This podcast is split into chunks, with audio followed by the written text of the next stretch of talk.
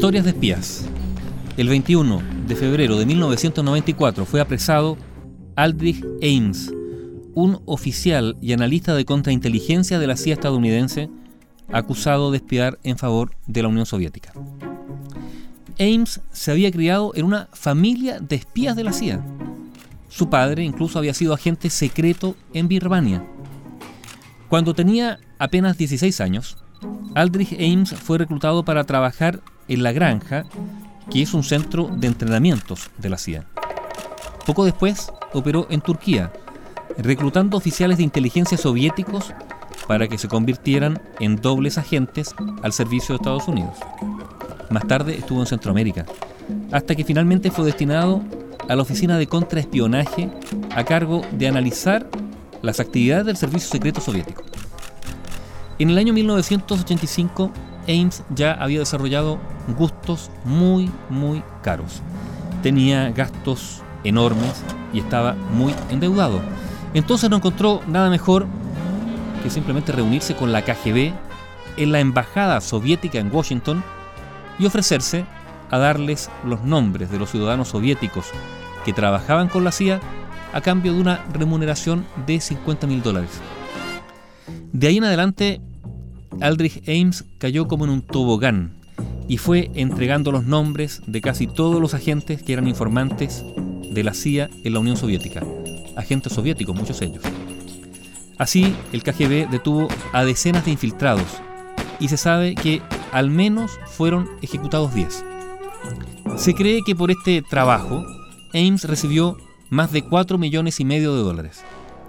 La CIA, claro, estaba alarmada porque sus agentes estaban siendo atrapados, los perdía, y además por el extravío de varios archivos importantes y empezó a sospechar la CIA que había una fuga una fuga desde el interior, pero sin lograr identificar su origen. Incluso Aldrich Ames logró salir indemne de una prueba con detector de mentiras, en la que se le preguntó si había tenido algún contacto con agencias extranjeras. En julio del año 1986, Aldrich Ames fue trasladado a Roma, donde reunía informes de inteligencia y los entregaba a los soviéticos con una periodicidad de dos semanas, cada dos semanas entregaba informes al enemigo. El año 1989 regresó a Washington y siguió entregando información sensible con el método del deep drop, o sea, con escondites preestablecidos donde dejaba los documentos que después eran recogidos por agentes del KGB.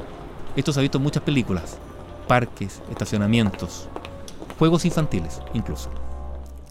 Por fin, en el año 1993, el FBI tomó en sus manos el asunto y empezó a vigilar a Ames. Así logró descubrir varios documentos que lo vinculaban al KGB. Ese 21 de febrero de 1994, justo antes de que Ames iniciara un viaje que había programado ni más ni menos que hacia Moscú, fue detenido en su casa en Arlington.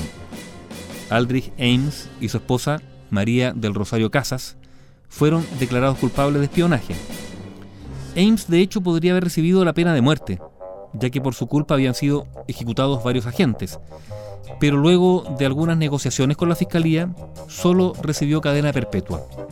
Su esposa, en cambio, fue condenada a cinco años de prisión por espionaje y evasión fiscal, y luego de cumplir la pena fue deportada a su país, a Colombia. Ella era colombiana. Más tarde, un comité del Senado estadounidense emitió un informe en el que criticaba duramente a la CIA. Según ese informe, Ames compró una casa de medio millón de dólares, pagada en efectivo. Compró también un lujoso automóvil Jaguar en 60 mil dólares y mantenía tarjetas de crédito premium cuyo pago mensual excedía con creces su sueldo, que era de poco más de 5 mil dólares mensuales.